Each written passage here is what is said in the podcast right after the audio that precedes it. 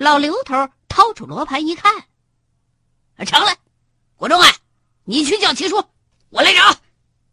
说完，老刘头就由打包里拿出了一把小桃木剑，因为啊，如果不是恶鬼，用龙鳞匕首的话，就会被直接给吓跑喽。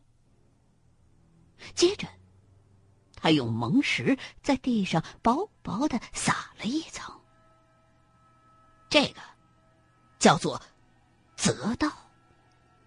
茅山术志有云：“魂为阴，阴亦可泽之。”意思是说，鬼魂是属阴的，也可以。用阴气来强迫他，让他顺着这个泽道走出来。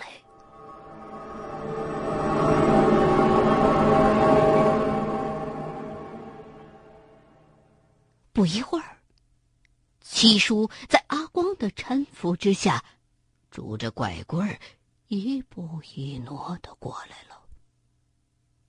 只见。老刘头正坐在地上嚎啕大哭，鼻涕眼泪一大把，捶胸扑地，非常的凄惨。七叔一看，也是将将将信将疑的，一摆手，示意阿光退后。自己走到了老刘头的跟前儿，用粤语问了一句。没想到，老刘头一搭腔，竟然说的也是粤语，而且声音都变了。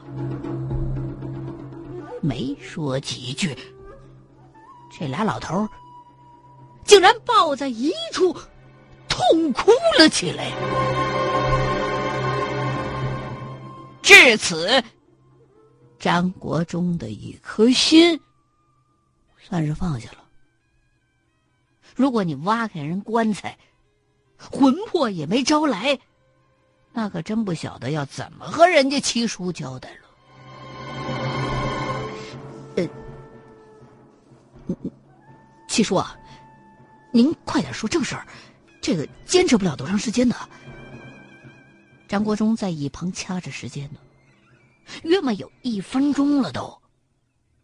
七叔这才恍然大悟，扑通一声跪在了老刘头跟前儿，颤颤巍巍的磕了个头，叽里呱啦的又说了一通。老刘头一听，用衣服袖子。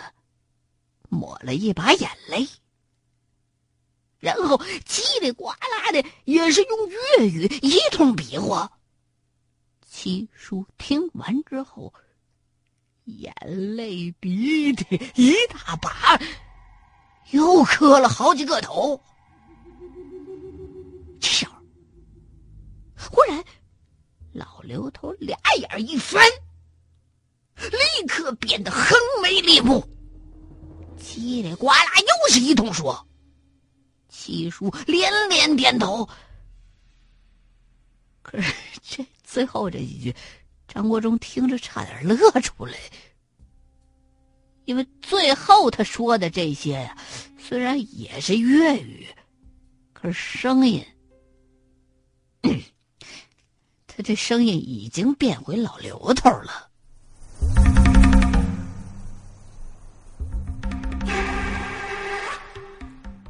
过了两分钟，眼瞅着老刘头俩眼一翻，就躺在地上了。七叔连忙让人把老刘头扶起来，而阿光则一溜烟跑没影了。就在张国忠架着老刘头往车上走的时候，迎面。正碰上几个人抬着一口超了标的大棺材走过来了，后边跟着的就是刚才那古乐队和诵经的僧侣们。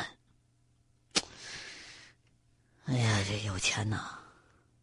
张国忠再次感叹：“你说连挖坟都讲究这么兴师动众、一条龙作业，妈就眼瞅眼前这口棺材，恐怕少说没个几万块都下不来。可是。”实际上，张国忠还是低估七叔的实力了。眼前这口新棺材，几万块，几万块也就买点油漆。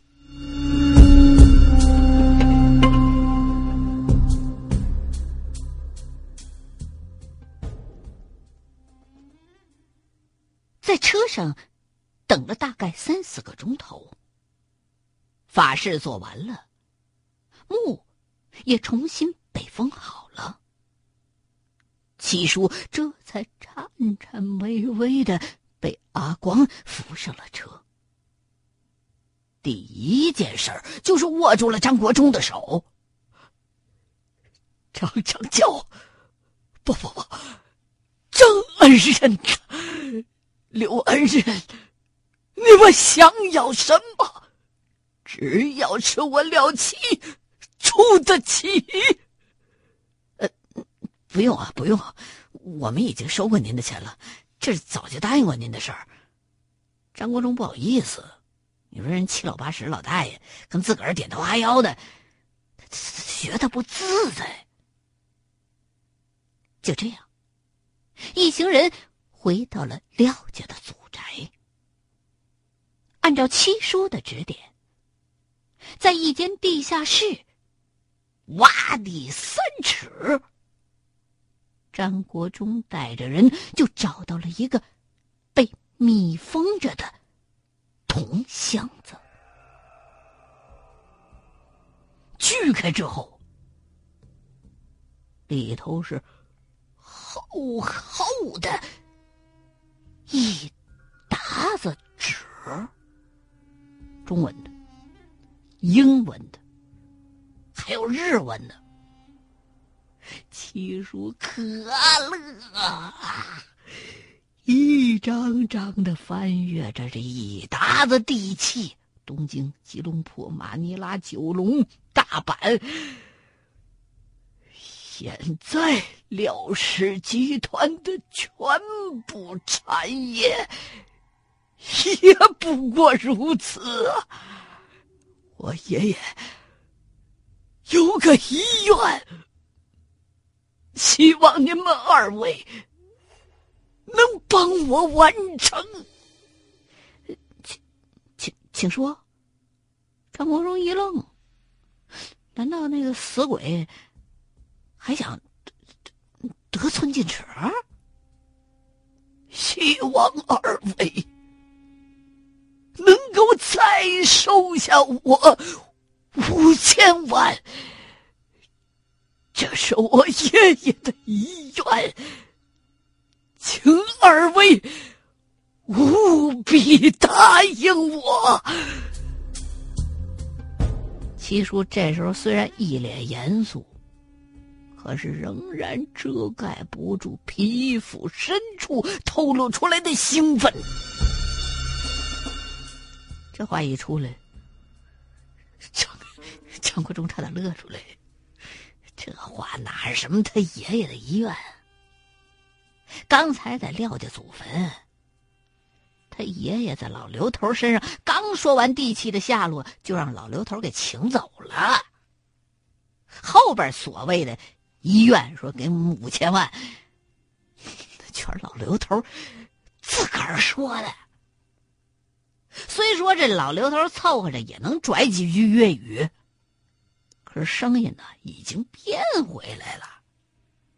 只不过当时这七叔吧，太进入状态了，没听出来。我会立刻给银行打电话，这笔钱二位务必收下。我爷爷才。好名簿啊！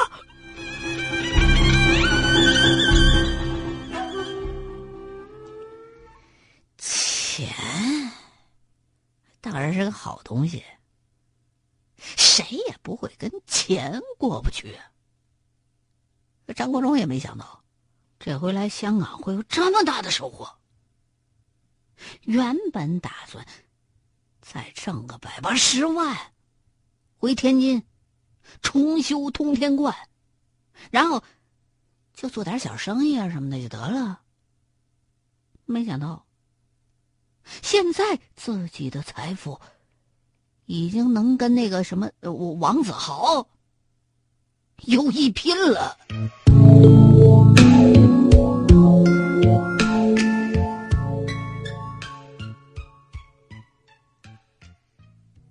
休整了几天之后，阿光帮张国忠和老刘头把银行本票就兑换为现金，然后跟其余的五千万直接汇到了张国忠和老刘头在国内的账户里。可是这钱款汇出啊，还没几天，七叔就接到内地那银行电话了，把七叔搞得很头大。说什么呢？说内地的金融部门要了解这笔钱的用途。最后七叔没办法，只能信口胡编了一个什么委托投资息事宁人。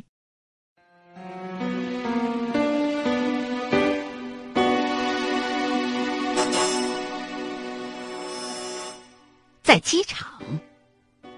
七叔亲自给二位送行，两位是我廖家的恩人，以后有什么需要就来找我廖七，只要我廖七能办到。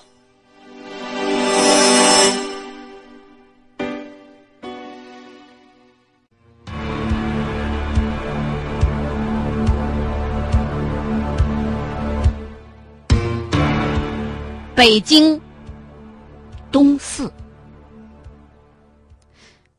请问宋先生在吗？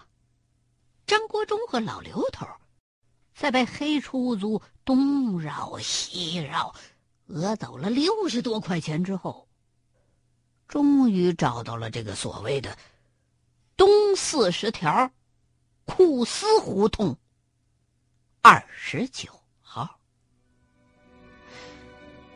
谁呀？开门的是一个小伙子，看长相，高中没毕业。我爸出门了，你们找他有什么事儿吗？小伙子把老刘头和张国忠让进了院里。这时候，一名中年妇女从屋里走了出来，上下的打量了一下这两个人。二位是不是张先生和刘先生啊？看来这个宋宽啊，临走的时候肯定跟家里边交代过。正是，不知道宋先生和秦先生。张国忠和老刘头跟着这位女士走进了屋里。进屋四处一打量，发现这宋宽啊，也不是一盏省油的灯。乱七八糟那宝贝，比老刘头家里的物件不差。他和秦教授去王老那儿去了，这两天天天出去，也不知道是去哪儿，但是晚上肯定会回来。两位先坐坐吧。接下来，张国忠从这位女士的口中得知，这位宋宽先生。是中科院测绘局的专家。宋宽的祖上就是鼎鼎大名的明代科学家宋应星，而且家中有族谱可查。刚才的那小伙子名叫宋磊，是宋宽的儿子。另外，宋宽还有一个女儿，正在美国斯坦福大学念书。中科院测绘局，老刘头倒是头一回听说有这么个机构。是啊，那是我先生的工作单位，珠穆朗玛峰的高度就是他们测的。前段时间，秦先生拿了一张古代地图的照片，我先生也拿不准，所以这两天除了跑郊区之外。就是去王老家。王王老是谁啊？张国忠对秦葛这复杂的关系网可以说是一无所知。哦，他是我先生的启蒙老师，是中国地理学会的专家，现在退休了。这位女士看样子也是名门出身，举止谈吐。有大家闺秀的气质。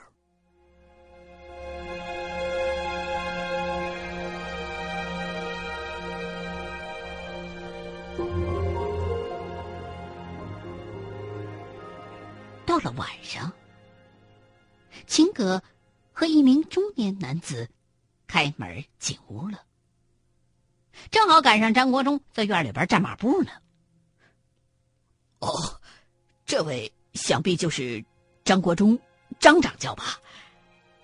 中年男子上下打量着张国忠。张掌教，久仰久仰啊！呃，你的事迹，秦教授已经跟我说过了。呃，这位就是刘凤岩前辈吧？如雷贯耳啊！啊，如雷贯耳。老刘头也对宋宽的话很是意外。哦，《春山行旅图》是您的收藏吧？这宋宽好像是个内行。我师傅经常提到您，听说您过两天会来我家，还希望我能介绍您二老认识。呃，你好，你是宋专家吧？张国忠 也不知道该怎么称呼这位中科院的神仙，嗨，什么专家不专家的，一介草民而已。这宋宽倒是挺谦虚。二位来的正好，今天呢，我们有了重大的突破。几个人呼呼啦啦的进到屋里，宋宽就从一个大号的专用背包里取出一副。巨大的地图摊开在了桌子上。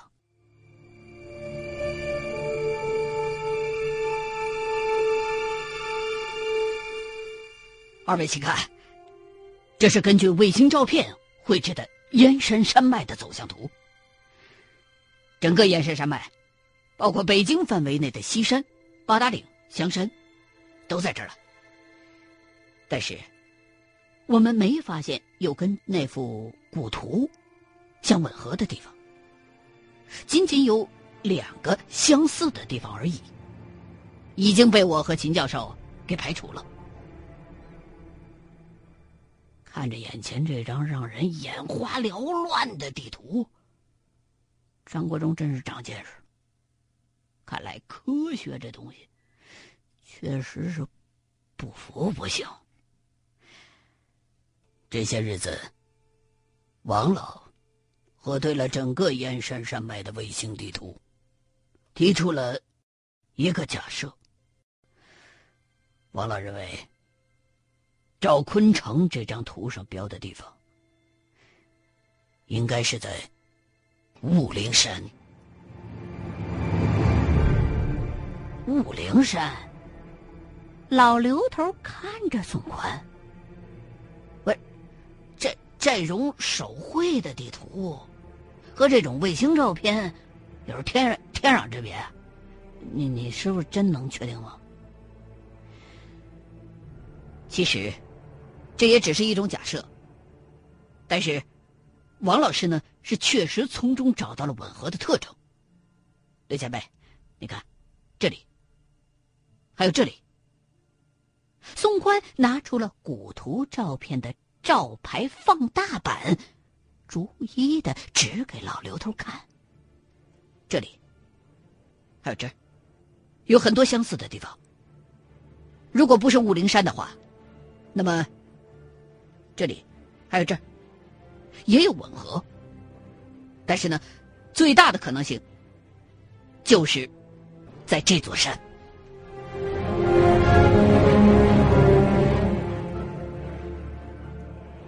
于是，众人合计，由宋宽负责筹集装备，定于两天之后赶往雾灵山。